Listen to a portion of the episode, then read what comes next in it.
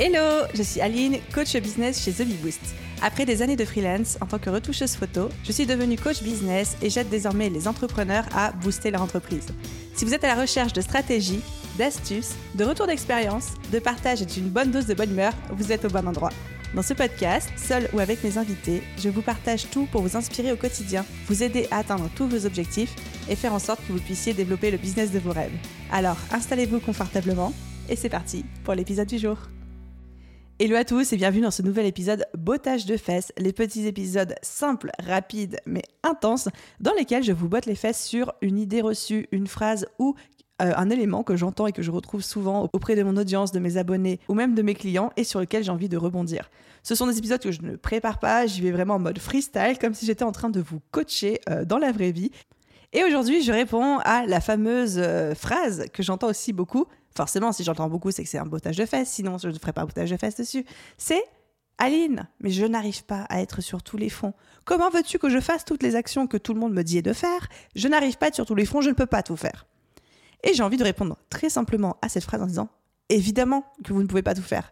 Ce serait connu si on avait le moyen, de, le don d'ubiquité ou de, pouvoir tout faire et implémenter absolument toutes les stratégies et tous les conseils et toutes les astuces qu'on voit en ligne, etc.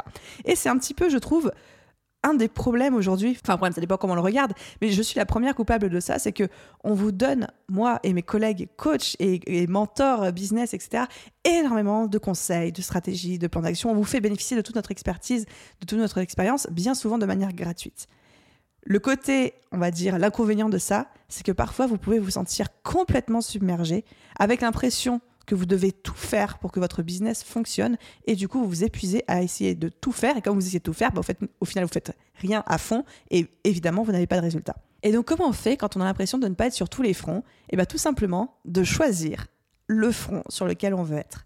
Quand on, se dit je n'arrive pas à être sur tous les fronts à tout faire, bah oui c'est normal, tu ne peux pas tout faire. Mais du coup qu'est-ce que tu veux faire? Qu'est-ce qui est important pour toi? Alors là il y a deux cas de figure.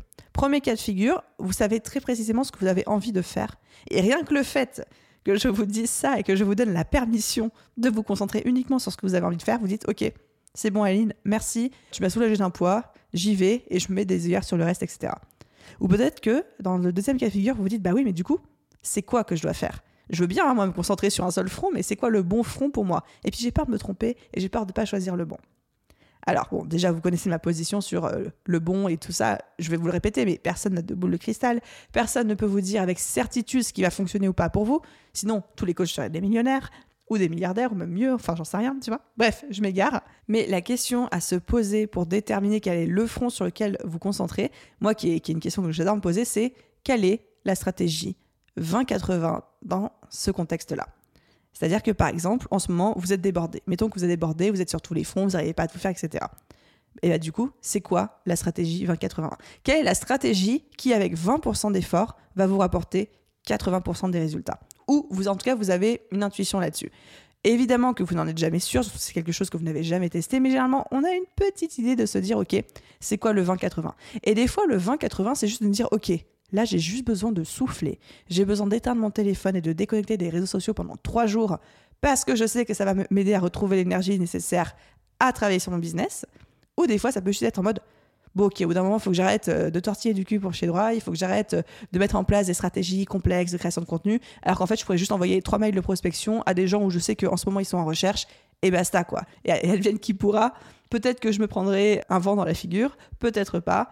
Mais au bout d'un moment, on va arrêter de se créer des problèmes pour rien. Ça peut être plein de choses. Je ne connais pas aujourd'hui votre cas de figure, mais l'idée, c'est de vous dire, vous n'avez pas besoin d'être sur tous les fronts. Et c'est normal de ne pas y arriver, parce que c'est juste humainement pas possible. Et du coup, la priorité pour vous, c'est de vous dire sur quel front j'ai besoin, slash envie d'être. Si vous avez directement la réponse, tant mieux, allez-y. Et si vous n'avez pas la réponse, quelle est la stratégie 2080, quelle est l'action 2080 dont j'ai besoin en ce moment? Voilà, j'espère que ces petites pistes vous aideront dans votre réflexion. Merci d'avoir écouté ce petit épisode jusqu'au bout. Je vous souhaite à tous une merveilleuse journée, soirée, après-midi, nuit, où que vous soyez. Et je vous dis à très vite dans un prochain épisode. Bye tout le monde